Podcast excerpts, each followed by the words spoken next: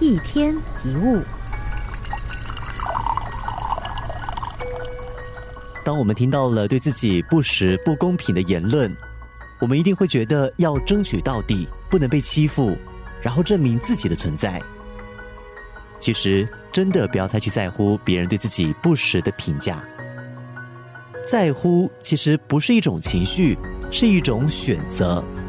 在乎是一件很耗心力的事。所以才应该用在值得的地方。如果把在乎留给不在乎你的人，就只是让情绪不断被染上负面的颜色。别去理会那些讨厌的人，尽管他们说的话有多难听，不去计较不代表他们就是对的，而是把时间用在愿意懂你的人身上。那些人的否定、讨厌、看不起，其实不过是停在我们心上的短暂情绪。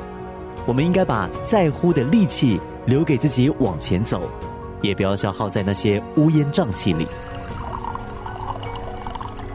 想一想，当你跟一个人计较的时候，结果会是什么？你可能跟他吵了一架，搞得一整天心情不好，回家跟家人抱怨这件事，说不定家人也有一整天的气需要宣泄，结果两个人到睡觉之前都没有心情再聊天。